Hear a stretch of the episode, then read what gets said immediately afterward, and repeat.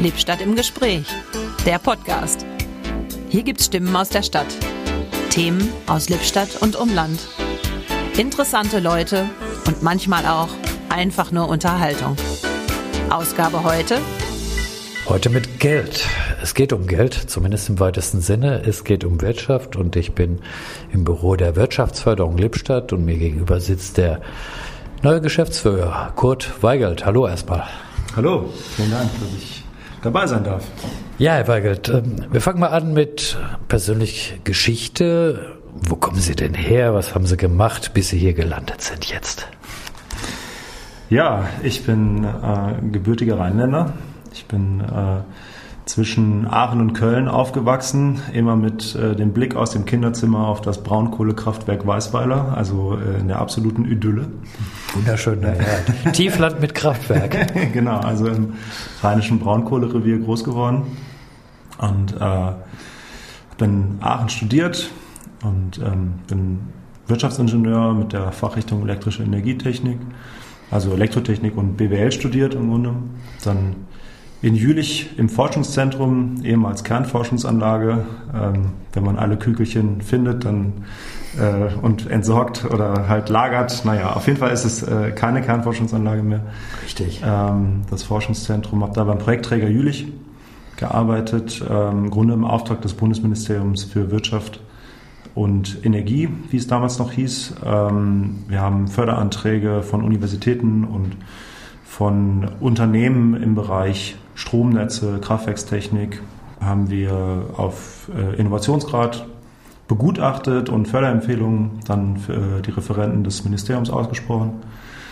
Und dann bin ich äh, über zwei Lieben quasi, nämlich einmal über die Liebe zur Musik und einmal zu äh, der Liebe zu einer Frau hier in die Gegend äh, nach Lippstadt gekommen. Ich äh, habe hier in der Gegend viel Musik gemacht äh, am Wochenende und da meine Frau kennengelernt und dann dachte ich mir, es ist eine gute Idee, in diese schöne Gegend hier zu ziehen. Dann müssen wir jetzt mal ganz kurz vom Thema weg. Äh, Musik. Welche Musik? Welche Musikrichtung? Also ich von klein auf Musik gemacht. Ähm, ich habe das, das Familieninstrument war das Akkordeon. Äh, meine Familie kommt äh, von der von mütterlicherseits aus der Lübecker Gegend.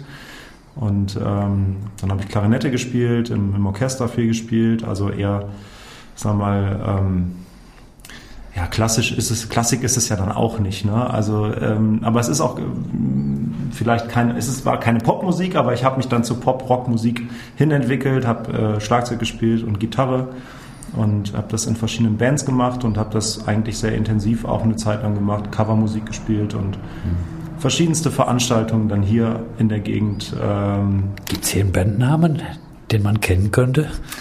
Also die Band hieß Livehaftig. Äh, mittlerweile haben wir das aufgelöst, Ende 2021. Wir haben super viel gespielt im Geseka-Raum, auch viele Schützenfeste gespielt. Auch in Lippstadt schon gespielt, Lippstädter Kneipenfest. Wir haben auch beim südlichen Schützenbund gespielt. Und ja, das war eine sehr, sehr spannende Zeit. Das haben wir dann aber, weil das wirklich auch sehr sehr intensiv war und viel Zeit auch in Anspruch genommen hat, dann äh, Ende 21 gesagt, das war schön und äh, wir wollen das in schöner Erinnerung behalten und äh, eigentlich auf einem Höhepunkt äh, wollen wir es beenden, lieber als Legenden sterben, als äh, ja. äh, die Leute ewig langweilen. Das ist eine ja, nachvollziehbare Einstellung. Finde ich gut. Gut, zurück zur Wirtschaft, zur Wirtschaftsförderung. War da jetzt, ja, wie muss ich mir das vorstellen? Da war eine Stelle frei und haben sie gesagt, okay, Wirtschaftsingenieur kann ich ja mal probieren oder ist das auch ein, eine berufliche Zielwunschrichtung gewesen? Ja, die Entwicklung war die, ich habe, als ich hier nach Lippstadt gekommen bin, zuerst an der Hochschule gearbeitet, ähm, habe ein Drittmittelprojekt betreut, Mittelstand 4.0 Südwestfalen, wo es darum ging, das Thema Digitalisierung in mittelständischen Unternehmen zu begleiten, da Impulse zu setzen. Als das Projekt zu Ende war, habe ich mich dann äh, bei der Stadtverwaltung beworben. Da war eine Stelle frei im Bereich Smart City. Da ging es darum, ja, innovative Ansätze ähm, in der Stadtentwicklung, in die Stadtentwicklung zu bringen ähm, nicht immer nur das Thema Digitalisierung, das verbindet man immer ganz schnell mit dem, mit dem Begriff Smart City. Ich habe aber damals schon gesagt, wenn irgendwas scheiße ist und wir digitalisieren das, dann ist es ja am Ende immer noch scheiße.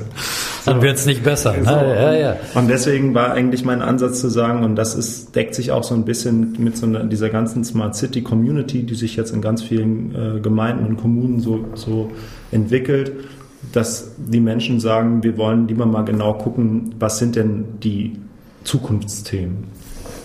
Vielleicht verbinden wir das mit Digitalisierung, was ganz oft auch Sinn macht, aber das ist nicht, das ist nicht der ausschlaggebende Faktor. Und so haben wir bei der Stadt ähm, in diesem Bereich Smart City jetzt in den letzten Jahren verschiedene Themen bespielt. Wir haben ein großes Förderprojekt gewonnen ähm, beim BMWK. Äh, da geht es um Bürgerbeteiligung, ein Bürgerbeteiligungsformat, auch über eine Online-Plattform. Das Ganze ist jetzt auch vor kurzem äh, tatsächlich auch online gegangen. Unter ideenstadt.de findet man das. Welche Idee, Mensch, sorry, wenn ich dazwischen gehe, sollen Ja. denn da abgedeckt werden, Bürgerbeteiligung? In welchem Zusammenhang, für was sollen da Leute zum Handy oder zu, zum Rechner greifen? Also wir haben das beim BMWK im Bereich innovative Klimaschutzprojekte platziert und haben dafür auch die Mittel bekommen. Das heißt, das erste Thema, mit dem wir uns befassen auf dieser Plattform, ist das Thema Klimaschutz. Und da brechen wir das runter auf verschiedene Ebenen und verschiedene Bereiche und stellen ganz konkrete Fragen und suchen auf ganz konkrete Fragen Antworten, wo wir die Schwarmintelligenz nutzen wollen. Perspektivisch, und das finde ich das Schöne an dem Ansatz, sind wir nicht auf das Thema Klimaschutz limitiert, sondern wir bauen im Grunde jetzt anhand dieses Beispiels ein Beteiligungsformat auf und können das perspektivisch auch auf ganz andere Themen übertragen. Und das finde ich so, so spannend an dem Ansatz. Das klingt jetzt erstmal wie eine Infrastruktur im politischen Umfeld zur Mitbestimmung, zur Beteiligung, also ein gesellschaftlich oder soziales oder politisches Thema, aber nicht unbedingt wirtschaftlich bezogen. Ähm, ja, also ich glaube, es gibt schon auch Themen, die wir darüber jetzt bespielen, die einen starken Wirtschaftsbezug haben. Zum Beispiel aktuell fragen wir auch nach dem Thema nachhaltigen Konsum, nachhaltiges Konsumangebot. Äh, was wünschen sich Menschen an dieser Stelle? Da haben wir auch einen konkreten Bezug jetzt gerade zur Wirtschaftsförderung. Wir betreuen das an der Stelle jetzt mit. Wir haben aber in dem, ähm, in dem Smart City Bereich bei der Stadt eben auch uns andere Themen angeguckt, also Datenerfassung ähm, im Stadtgebiet. Wir haben uns aber auch angeschaut das Thema Wasserstoffinfrastruktur zum Beispiel. Meine Tätigkeit war dann schon ein Stück weit äh, wirtschaftsförderungsnah. Ich habe auch immer schon an der Stelle viel mit der Wirtschaftsförderung zusammengearbeitet. Ja, dann war die Stelle der in der Wirtschaftsförderung war dann äh, vakant. Und äh, dann gab es ein Ausschreibungsverfahren. Ähm, Überall, ne? Richtig. und äh, das, äh, ich habe aber auf das erste, ich habe mich auf das erste Ausschreibungsverfahren nicht, nicht beworben. Und man war nicht erfolgreich in diesem äh, Bewerbungsverfahren, weil ich war sehr glücklich eigentlich in meiner Stelle und ich würde das auch noch heute machen gerne. Aber ich wurde angesprochen dann, ähm, ob ich mir das nicht vorstellen könnte, ähm, die Geschäftsführung der Wirtschaftsförderung zu übernehmen. Gut, beim Einblick dann in das Umfeld jetzt hier Wirtschaftsförderung speziell, dann äh, stellt sich natürlich die Frage, was haben Sie da aus Ihrer Sicht vorgefunden? Was ist hier, wie wie sieht das aus und wo will man damit hin? Das sind viele Fragen. Ja. Was haben Sie vorgefunden? Ähm, also das Gute ist natürlich, ich kenne jetzt hier schon die Stadtverwaltung durch die Zeit da. Ich kenne auch schon viele Akteure im Lippstädter Stadtgebiet. Ich kannte auch das Team der Wirtschaftsförderung schon. Und ich wusste eben auch vorher, bevor ich mich auf dieses Abenteuer eingelassen habe, ähm, dass dieses Team unglaublich erfahren ist und wirklich seit, seit Jahrzehnten so auch zusammenarbeitet und auch die Zeit, das war fast ein Jahr lang ohne Geschäftsführung. Also es gab einen Geschäftsführer äh, formal, aber wirklich ohne, sagen wir, den hauptamtlichen Geschäftsführer war. Und dieses Team hat überragend gearbeitet in der Zeit. Und deswegen wusste ich, dass ich in ein äh, Umfeld komme, was sehr wohlwollend ist. Und ähm, ja, deswegen auch habe ich mich darauf eingelassen. Und ich wurde auch an der Stelle nicht enttäuscht. Ich habe hier wirklich ein ganz, ganz starkes Team äh, mit ganz vielen Kontakten, mit ganz viel Gespür dafür, wie wir mit äh, Themen auch an der, äh, im Wirtschaftsbereich umgehen. Ja, und deswegen glaube ich, bin ich in einer sehr, sehr, sehr guten Situation hier angekommen.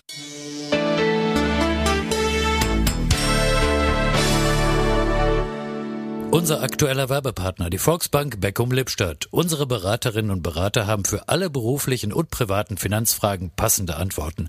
Gewerblich oder privat, egal. Gemeinsam mit den Partnern der genossenschaftlichen Finanzgruppe finden wir überall Lösungen. Konten, Finanzierungen, Geldanlagen, Immobilien oder Versicherungen, alles aus einer Hand. Infos bei allen Filialen der Volksbank Beckum Lippstadt direkt vor Ort. Oder einfach googeln Volksbank Beckum Lippstadt.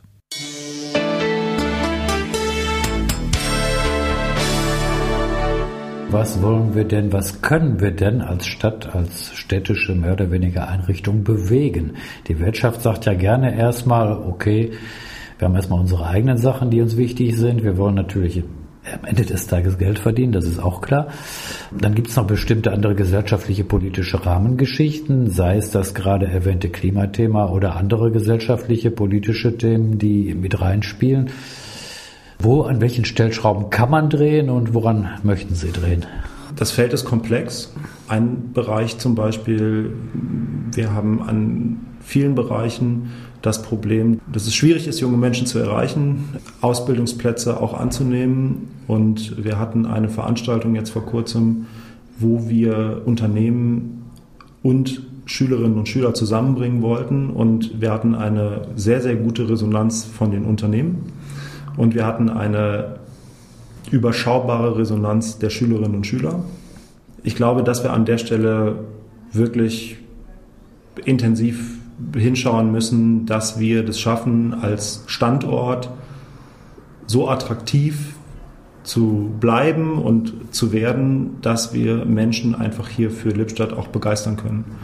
Und dann auch und eben auch im Zusammenhang mit unseren Lippstädter Unternehmen.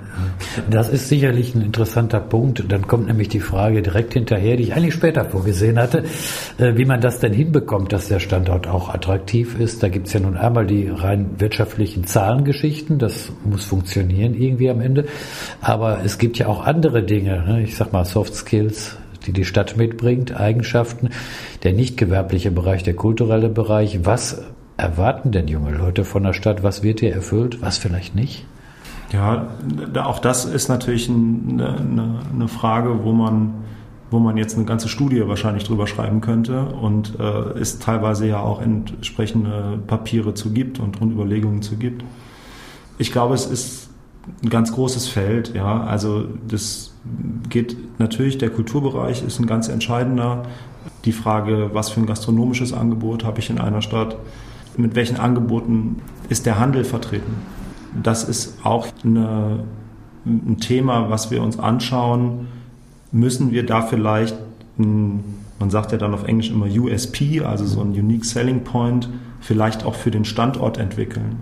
Und was kann das sein? Ja, und ähm, mein Gedanke dazu ist, dass es durchaus in die Zeit passt, sich das Thema nachhaltigen Konsum genauer anzugucken und zu schauen, wie können wir unsere Unternehmen, die hier als Händlerinnen und Händler auftreten, auf diesem Weg begleiten, dass wir als gesamten Standort ein solches Profil entwickeln.